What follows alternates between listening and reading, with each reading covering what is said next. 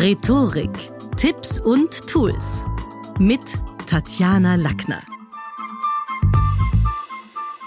In der heutigen Folge geht's um Redediät. Wie halte ich meine Rhetorik schlank? Und da habe ich ein paar Ideen dazu. Denn was heißt Redediät? Es ist, ich habe ja ein gleichnamiges Buch auch geschrieben, es ist mit der mit der Ernährung oder mit der Sprache wie mit der Ernährung, die Menschen sprechen zu viel, zu fett, zu wahllos. Viele unserer Füllworte und Floskeln, die haben wir mit acht Jahren noch nicht gehabt. Und was führt jetzt zu diesem Sprachspeck?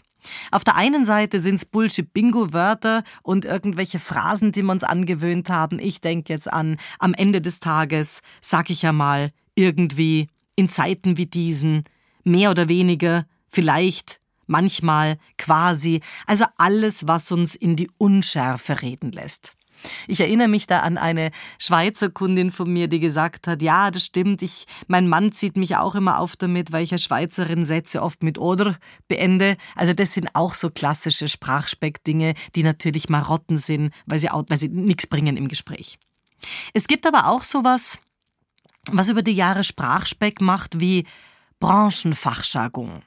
Natürlich klingt ein Volkswirt anders als ein Marketer und ein Betriebswirt anders als ein äh, Finanzler. Ja, also diese unser Job macht was mit uns. Die einen reden dann Denglisch, die anderen ergießen sich in juristischen Ausdrücken, die dritten irgendwie in medizinisch-lateinischen. Also das, ist, das sind schon auch so Branchenfachtermini, die da mit den Jahren dazukommen und das Leben auch für andere beim Zuhören nicht immer einfacher machen. Was haben wir noch? Wenn wir ausmisten wollen, also auch so ein bisschen Sprachspeck, dann ist die Frage, wie ist es mit unseren Lebensphasen bestellt? Weil natürlich ist die Lebensphase auch etwas, was hörbar ist. Also ein Mensch, der gerade in der, in der Phase des Suchens ist oder in der Phase des Aufbaus, der redet anders, als wenn er gerade in der Phase des Wachstums ist oder bereits den Hals voll hat und eher Konsolidierungsphase einleitet oder sich gerade ja zurückzieht, weil er in der Phase des Rückgangs ist und sich auf die Pensionsjahre vorbereitet und eher aus dem beruflichen Wettkampfrad aussteigt. Das ist natürlich schon auch eine Frage, in welcher Phase bin ich gerade selber? Welche Phase meines Lebens ist auch durch meine Worte hörbar? Redediät hat viel zu tun mit den 5 S. Die 5 S sind Stimme, Sprache, Struktur, das sind so Dinge wie erstens, zweitens, drittens, auf der einen Seite, auf der anderen, strukturgebende Elemente. Natürlich Sympathie. Wie sympathisch sind Dinge und es ist nicht sympathisch, wenn jemand immer die gleichen Worte wiederholt. Und Self-Marketing. Schafft es jemand auch, sich wohin zu stellen und was zu sagen, ohne dass das in die Unschärfe irgendwie ein bisschen und so weiter, sondern auch mal was für was zu stehen. Sprechen hängt eng zusammen mit Denken. Und diese Einflussfaktoren sollte man da auch mal ein bisschen checken. Nämlich welche Menschen oder Themen und Geisteshaltungen umgeben mich, also in welchem Dunstkreis, in welcher, man würde sagen, Filterbubble im, im Internet bin ich da gerade. Welche Medien informieren mich? Wodurch bilde ich mir überhaupt eine Meinung? Denn das dürfen wir nicht vergessen, von wegen Redediät, den Soziolekt, also zum Beispiel eine Jugendsprache, ich erlebe das ja oft bei meinen Studenten, die dann mit, mit Herst und Hey und, und, und Euder oder was auch immer agieren, den hört man natürlich ganz genauso. Und auch das ist was, was man abspecken kann. Die gute Nachricht, wir wirken besser, als wir denken. Die schlechte Nachricht, wir denken trotzdem zu wenig über unsere Wirkung nach. Und jetzt ist die Frage, woher kommt der Redespeck? Denn wir haben mit acht Jahren, wie gesagt, anders gesprochen, als wir mit 80 reden werden. Dazwischen liegt unser Leben und vor allen Dingen Entwicklungsphasen. Also erstens hat es zu tun mit unseren Erfahrungen, die uns prägen. Zweitens mit Wünschen und drittens, darum haben wir sie vorhin auch besprochen, mit den Lebensphasen. Das sind drei Faktoren, die ganz massiv ähm, ausschlaggebend sind für Redespeck. Und schauen wir uns vielleicht einmal die ersten die Erfahrungen an.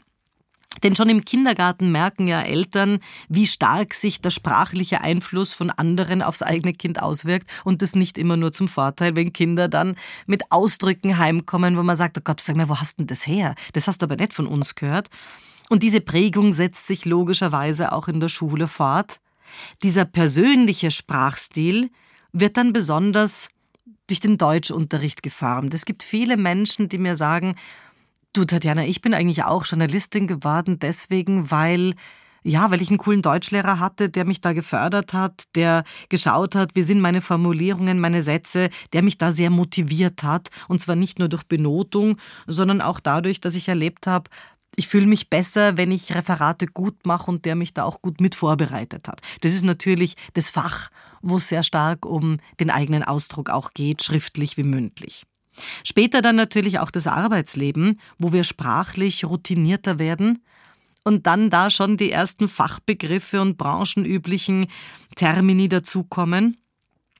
Und man kann ja manche Unternehmen sogar dran erkennen. Also woher kommt jemand? Die verwenden dort alle den Begriff. Also wenn ich jetzt, ich denke mir das oft auf Clubhouse, wenn ich meine Talks mache und dort gibt es ja ein Heer von Lebensberatern und Coaches, die natürlich alle von so abgegriffenen Dingen reden wie dem Approach und dem Mindset, wo ich dann immer merke, okay, ich muss umschalten. Ich, wenn ich jetzt nochmal Mindset höre, das ist so zum Beispiel ein, ein Fachtermini aus meiner Branche.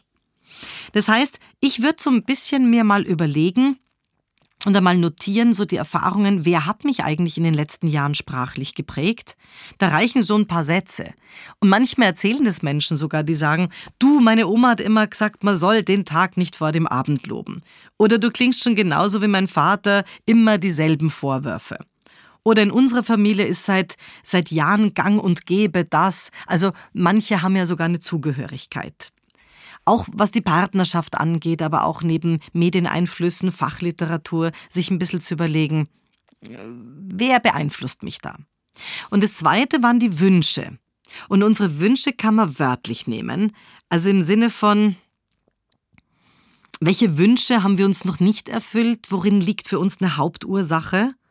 Ist es was, also ich, ich gebe mal ein Beispiel, wenn mein Mann nicht wäre, dann hätte ich schon lang einen Hund habe ich irgendwann mal von einer Kundin gehört. Der sagt, nein, aber der mag halt keine Hunde und hat irgendwie eine Hundeallergie oder Haarallergie. Oder wenn die Kinder aus dem Haus sind, dann habe ich wieder Zeit für mich. Das sind ja alles zum Teil auch so Wünsche, wo man hört, welche Geisteshaltung dahinter ist, manche Frustrationen vielleicht auch, aber auch Bedingungen und äh, Situationen, wo wir andere verantwortlich machen für.